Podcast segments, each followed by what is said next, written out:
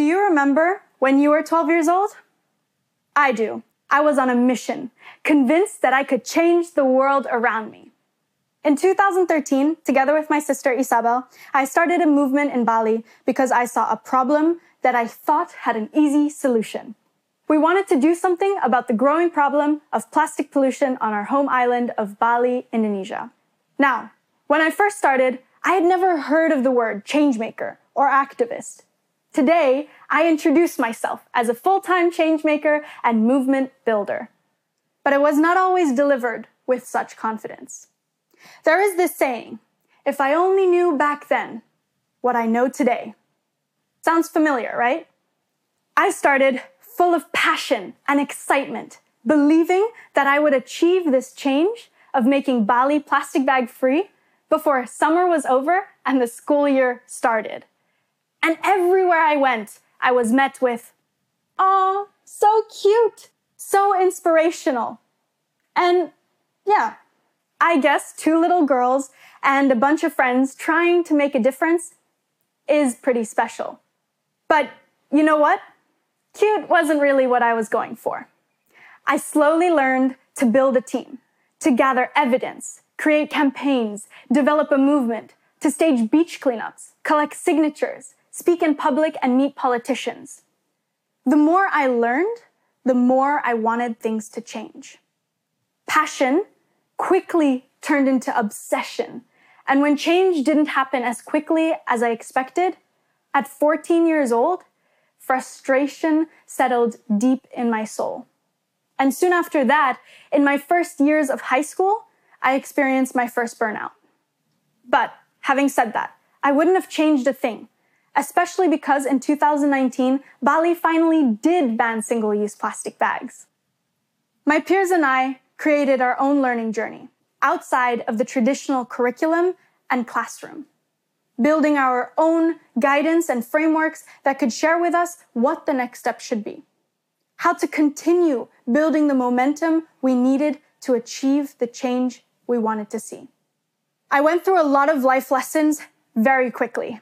And yet, there are things that I wish someone could have told me earlier, back when I was starting. First, Change does not happen as quickly as summer vacation. It takes a long time, and that is not always easy to accept. But that is why it is essential to create a clear goal with a timeline. Also, it takes a lot of people. Listen and be open to learn, but stay true to the mission. And it would have also been so helpful to know how to navigate collaborations with businesses and politicians. Someone has to address the elephant in the room. And finally, it's okay to take a break and step back for a second. There are many of us on the front lines who will continue the work while you rest and recharge. Today, many of us are getting involved at a younger and younger age. 16 year olds, 15, 14, 10 year olds are out on the front lines missing school, drafting manifestos, organizing demonstrations, bringing governments and corporations to court, refusing to wait until we are older to start making a difference. But being a change maker is not something anybody has on their bucket list. It isn't something kids aspire to become when they grow up. It's something that just happens. Something activates you. An experience, an injustice that takes place big or small, local or global. And then there is almost no choice but to get involved. In the last few years, I have spent more time in other students' classrooms than in my own, sharing principles of leadership, sustainability, and changemaker skills. And I can say with confidence that young people are aching for skills and knowledge that will allow them to act effectively today. Real change can start in the classroom. But the classroom has an increasingly distant relationship with reality. I think it is high time to ensure that what we learn in the classrooms reflect what is happening outside of them. And to ensure that every single student in every corner of the world has at least one hour a day of mandatory lessons about the climate crisis, the 17 SDGs, and about any sustainable innovations, about the realities of today's world, from kindergarten through to graduation. And I mean mandatory. I strongly believe that every young person can be a changemaker, but often they need help knowing where and how to start. And while we wait for the classrooms to adapt, once again, my peers and I create our own learning journey. That is when I started a network called the Circle of Youth within Youthtopia, a platform for young changemakers to learn from each other. We need role models and positive stories with an impact, real life examples of how we can take action. And we need to see this from people our age. I wish I would have known refugee educator Mohammed Al Jounde from Syria tree planter and entrepreneur Felix Finkbeiner from Germany, or gender equality activist Faye Simanjuntak from Indonesia when I was 12 years old.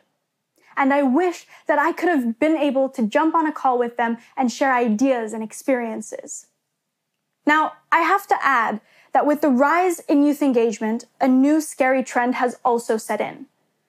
The best way to describe it is maybe to refer to the word greenwashing. You all know it. It's the process of conveying a false impression about the climate friendliness of a company product or actions. What I see happening a lot at the moment is something I would call youth washing. You don't want to know the emails and approaches we get on a daily basis from companies that want to use us for anything that sounds good or just to tick off a box. Associating one's brand with youth climate activists seems to be good for business, although the intention rarely extends to being good for climate too. So, to the company's youth washing, I want to say, instead of inviting youth for the photo ops and the applause, offer us a seat during the brainstorming meetings, during the internal workshops with no audience. Maybe invite us to one of your board meetings and ask us for some reverse mentoring sessions you might be surprised. I look back at the last 10 years and see an intense journey from a young, cute girl to a change maker. For the next decade, I see a whole generation that is rising, leading by example and taking action.